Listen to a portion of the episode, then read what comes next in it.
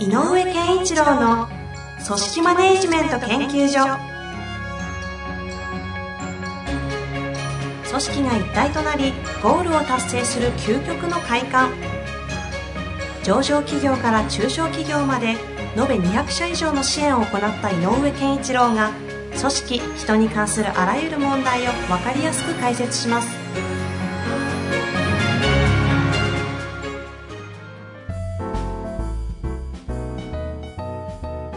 こんにちは、遠藤和樹です。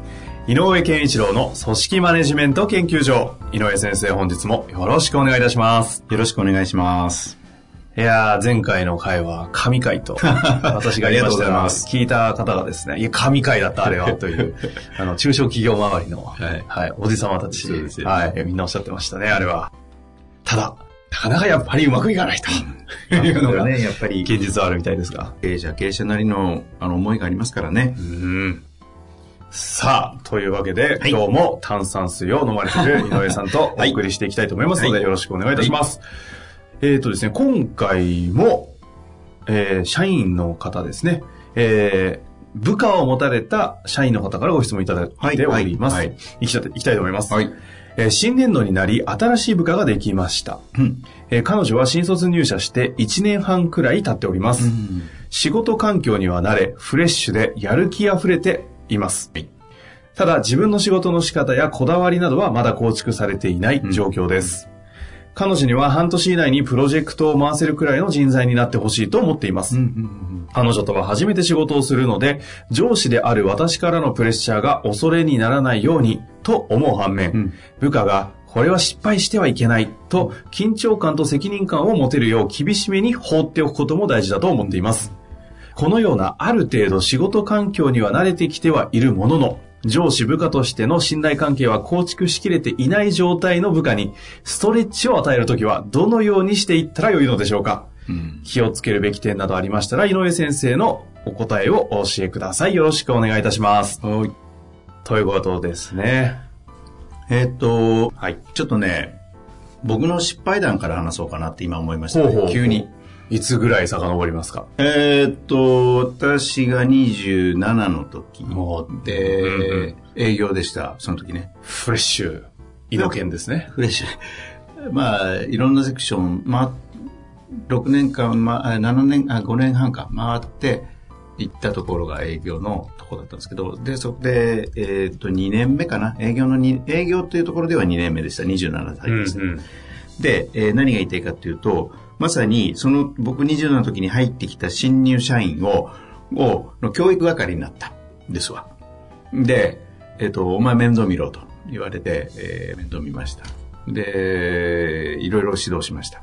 で、その時僕は、やっぱり、えーなんかこう、基本的な行動を教えてあげなきゃいけないと思って、まあ、じえっ、と、まあ、我々ルート営業だったけど、あるテリトリーをもう、まあ、新入社員といえば任せええでやらせるんだけど、で、行っておいでと。で、今、今月は、営業、うちの会社はこのテーマに行ってるんだから、えー、まず1ヶ月の行動計画立てようかって言って、こう、行動計画、あそういうフォーマットあったからね、行動計画をまず入れさせ、うんうんうん。で、えっ、と、じゃあここでな、このか、ここでここ行った時にはどんな話するみたいなことまでき決めさせ、行って、で、帰ってくるまで待ち、毎日。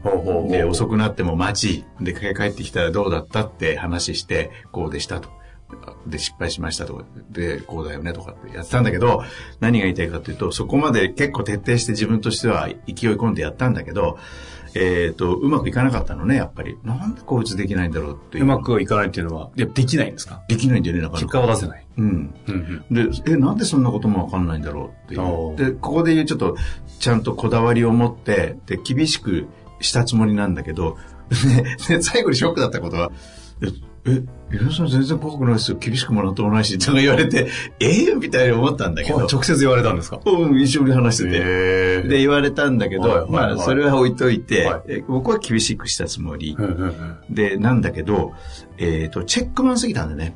僕がうんね。つまり、こうやってきなさいって言っちゃったの。行動まで、うん。こう、指示を出したってことですか？こう、あの、まだわかんないと思ったから、こうやってくればいいんだよって言ったの。うんうんうんだから、やってきましただだけ。言われた通りに。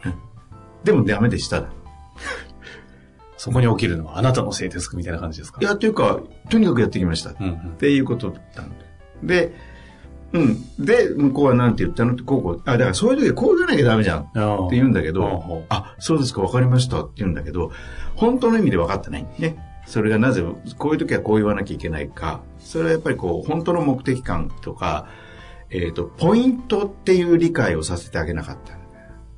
つまりこう、今回なぜこうこう言ってくるんだよって言ってるかっていうのは、相手のこの、この情報を得るため、で、この情報を得たら2種類か3種類出てくるから、そこでこういうふうに次展開するっていうようなのは、僕の中にはあるんだけど、はいはい。その、ポイントとして押さえたらそれが自然にできるはずなのよね。うん、うん、うん。今回は、例えばそうだな、えっ、と、今回は、その、えっ、と、ルートの、えー体力の2割増しの売り上げをあ実際にそのルートを経由して上げたいと。で、2割アップするためにどうしたらいいかと思ってるので、この話をしてこいって言ってるのね。うんうんでもこの店は、実はその市場はメイン市場じゃないと。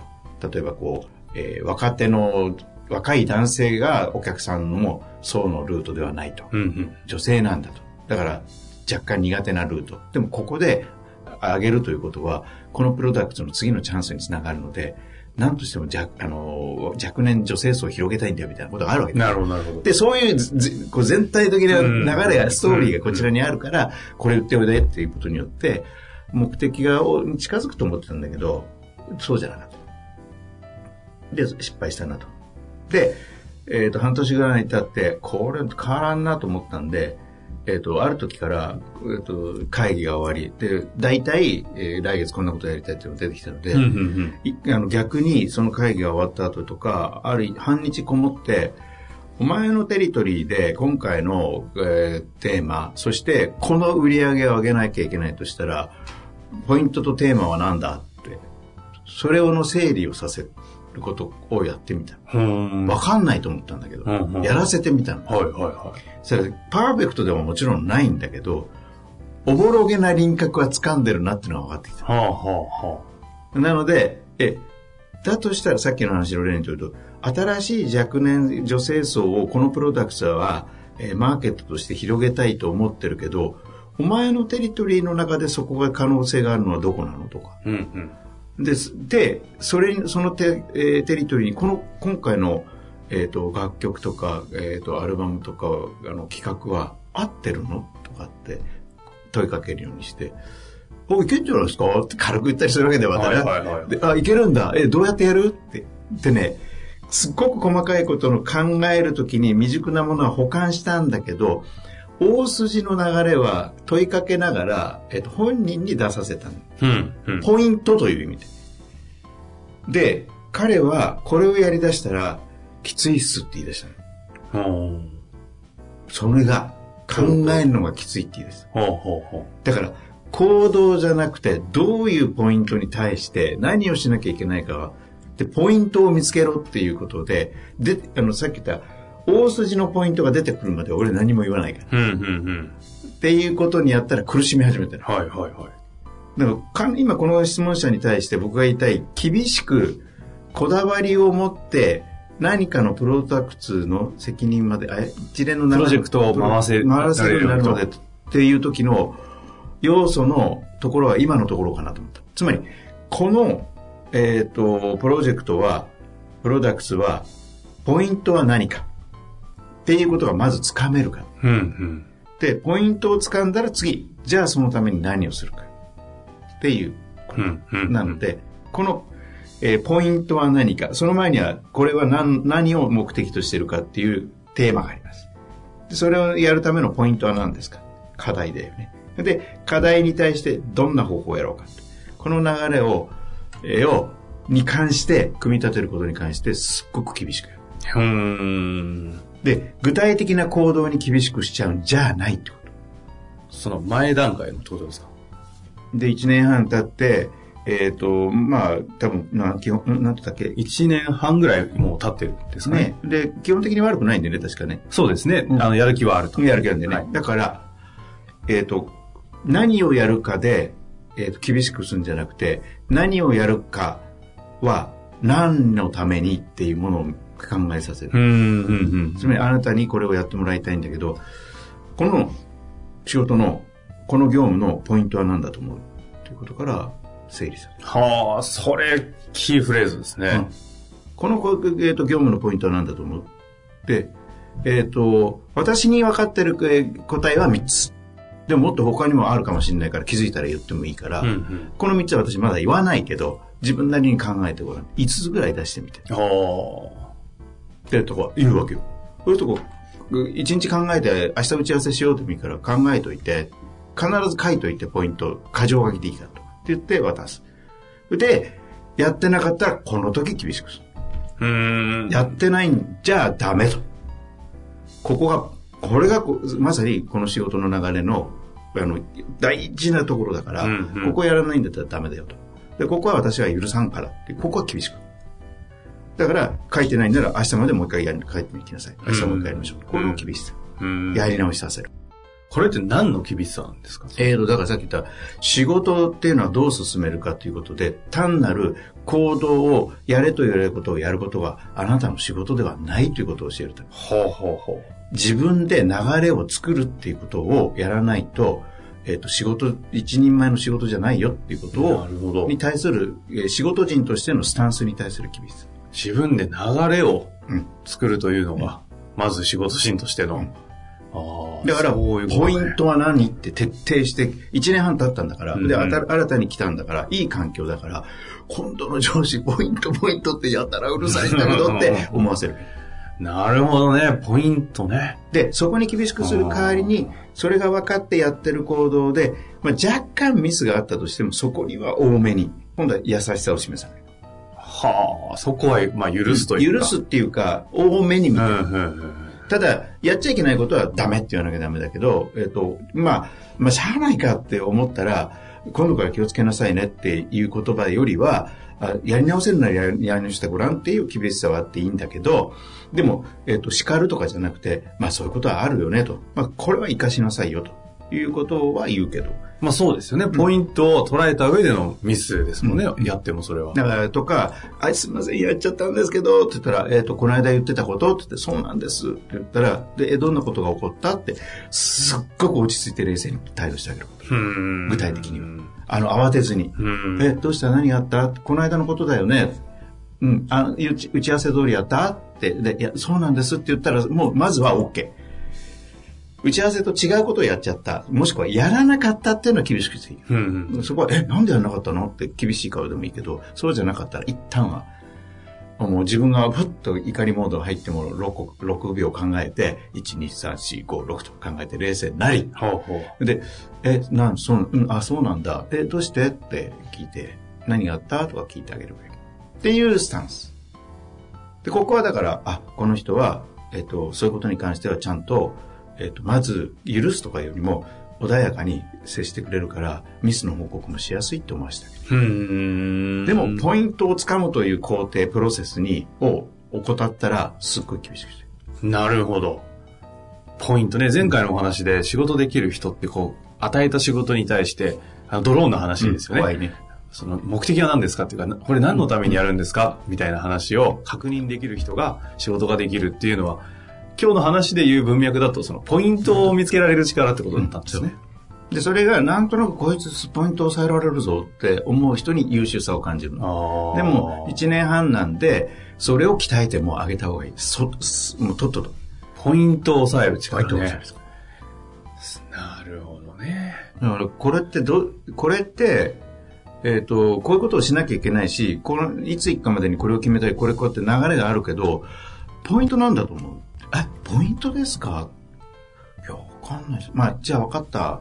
ちょっと、ポイントっていうのがすごく大事だよ、仕事はって一言言った上で、あなたなりでいいから、ポイントは何か明日までにいくつか考えてきて。ここれポイントって、いや、すごいわかる。もうすごい分かった上でなんですけど、うん、すごい分かっちゃうなって思うがゆえに、そのポイントが見つけられる力があるのは、これな、結局さ、前おっしゃっていた概念化とか向き合うに行くんですかね？あの、向き合うっていうのは、まあ、あの、ある意味こう自分の、自分を、どう、自分のエネルギーをどこに向かわせるかっていうのが向き合う力なので、あれなんだけど、やっぱりもう一個、頭の使い方っていうのはやっぱあるので、思考の使い方。で、それが、えっと、具体にばっかり言って何をすればいいんですか？どうしたらいいんですか？これをやればいいんですか？っていう方向に厳しく、普通に行動を厳しくやるとそっちのモードが強まるんだ。はいはいはい、確かに。うん、そうじゃなくて、ね、何をやるかを考えることが大事だっていうことが仕事の組み立ての、で、仮説を立てるとか、そのためにも、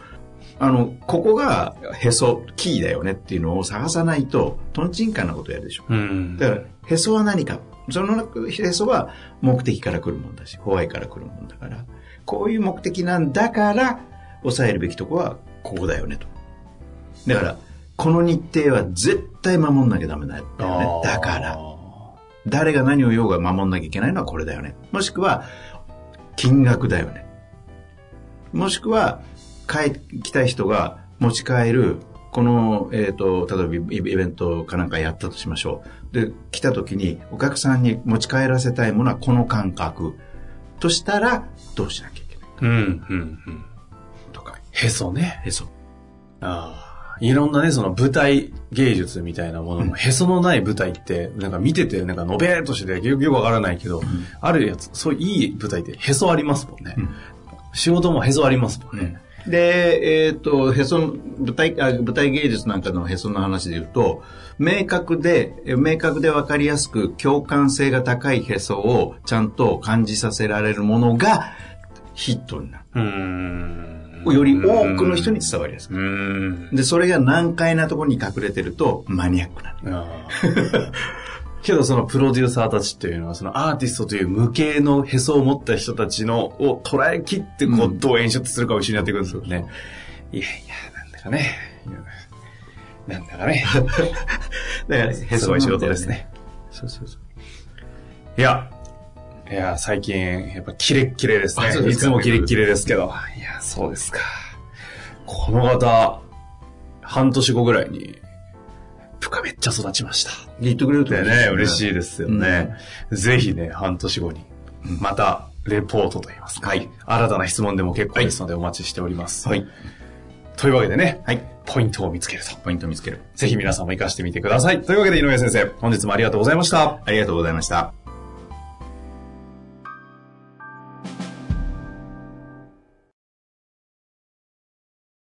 本日の番組はいかがでしたか？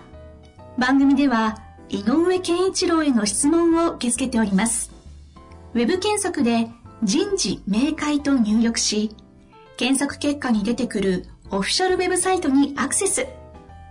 その中のポッドキャストのバナーから質問フォームにご入力ください。また、オフィシャルウェブサイトでは無料メルマガや無料動画も配信中です。ぜひ遊びに来てくださいね。